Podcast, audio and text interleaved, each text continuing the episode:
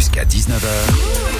15 minutes d'actu avec Binti. Margot est notre reporter terre du jour. L'année dernière, plus d'un million d'entreprises ont été créées en France. C'est cinq fois plus qu'il y a 20 ans. Selon un récent sondage, les jeunes préfèrent créer leur boîte que décrocher un CDI. Mais qu'est-ce qui les attire dans l'entrepreneuriat? T'as sorti ton micro-move au salon Go Entrepreneur à la Défense cet après-midi. Et dans les allées, c'était difficile de trouver des personnes de plus de 35 ans. Chloé et Angèle en ont 24. Elles ont créé leur collectif de design il y a quelques mois et cherchent des réponses pour naviguer dans le monde de l'entrepreneuriat. Le programme de la journée, du coup, cinq conférences. Euh, comment se vendre sur LinkedIn, les 7 indispensables pour réussir la création de son site et freelance, comment trouver ses nouvelles missions et nouveaux clients. Pendant ses études, Chloé a fait des stages dans des grandes entreprises. Même si ça s'est bien passé, intégrer un grand groupe ou viser le CDI, ça ne l'intéresse pas. Pour une grosse agence, j'avais l'impression d'être euh, juste spectatrice et de qu'on me déléguait des tâches, ce qui est amplement normal parce que je suis euh, junior et je débute, etc. Donc le but c'était aussi, en étant entrepreneuse, de pouvoir euh, toucher à tout. On choisit nos, déjà nos projets, on choisit les domaines de nos projets et on peut aménager notre temps euh, comme on souhaite.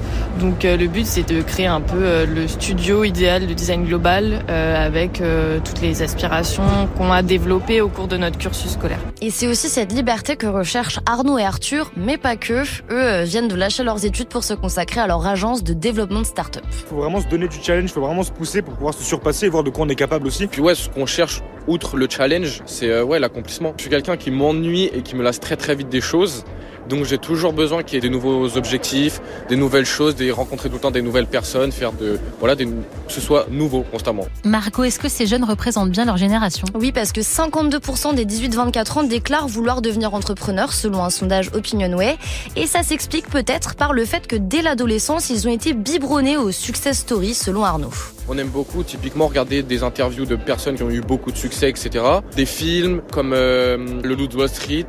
Je m'appelle Jordan Belfort. L'année de mes 26 ans, je me suis fait 49 millions de dollars. Je pense qu'un winner, c'est juste un loser qui a essayé une fois de plus, tu vois. Cette semaine sur InPower, j'accueille Anthony Bourbon, entrepreneur et investisseur.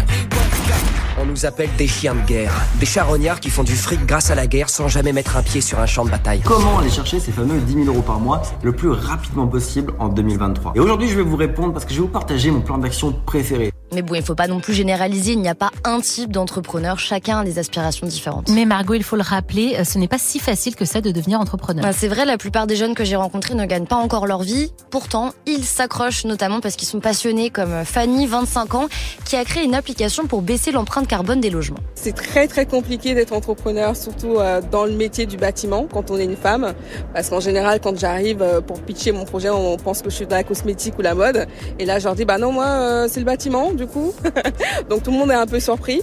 Mais en fait, faut pas se dire qu'il y a des freins. Il faut se dire qu'en fait, ce qui nous motive, c'est vraiment l'envie de sortir à quelque chose qui va servir aux gens et s'entourer au maximum. Parce que quand il y a des freins, il y a que euh, le réseau ou en tout cas les personnes qui sont autour de nous qui peuvent vraiment nous aider concrètement. Et c'est à ça que servent les salons, serrer des mains, faire parler de son projet et peut-être trouver des investisseurs.